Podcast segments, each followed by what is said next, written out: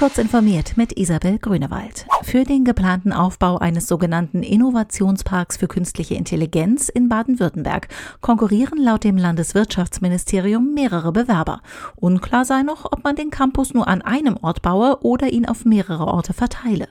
Über die Standortfrage solle laut Ministerium im kommenden Jahr entschieden werden. Die Landesregierung hatte Anfang des Jahres verkündet, am Aufbau eines Innovationsparks für künstliche Intelligenz zu arbeiten.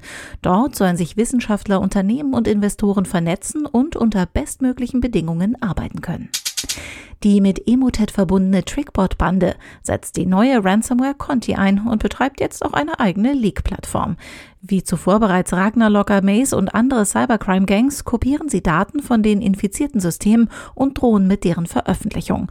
Auf der Leak-Plattform finden sich bereits erste prominente Namen von Opfern, allerdings ist dabei Vorsicht geboten. So ist der jüngste Eintrag zwar mit The Volkswagen Group betitelt, die veröffentlichten Dokumente stammen jedoch lediglich von einem einzelnen VW-Händler. Darüber hinaus gibt es erste Anzeichen dafür, dass die Trickbot Gang jetzt mit dem Maze-Kartell zusammenarbeitet. Der Streit zwischen Fortnite-Entwickler Epic Games und Apple hat nun erste spürbare Konsequenzen für Fortnite-Spieler. Das neue Update für den beliebten Online-Shooter wird aufgrund des laufenden Rechtsstreits zwischen den beiden US-Unternehmen nicht für iOS und macOS zur Verfügung stehen. In der Praxis wird die Fortnite-Community, die normalerweise frei zwischen den Plattformen wechseln und über die Plattformgrenzen hinaus spielen kann, nun gespalten. Nach einem Regelverstoß in der Spiele-App Fortnite hatte Apple die von Epic Games entwickelte Anwendung aus dem App Store entfernt. CD Projekt arbeitet an einem Mobilableger der beliebten The Witcher-Reihe. The Witcher Monster Slayer schneidet sich offensichtlich ein ganz großes Stück beim Mobilhit Pokémon Go ab.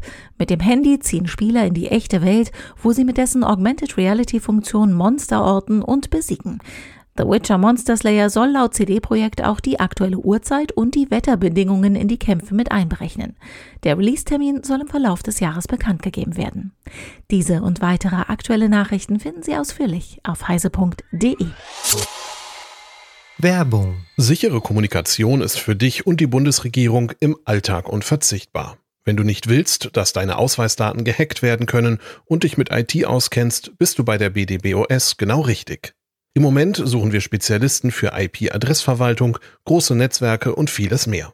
Tu was Gutes für die Gesellschaft und für dich. Komm zu uns. Im öffentlichen Dienst stimmt das Gehalt und die Work-Life-Balance. Mehr Infos unter www.bdbos.de.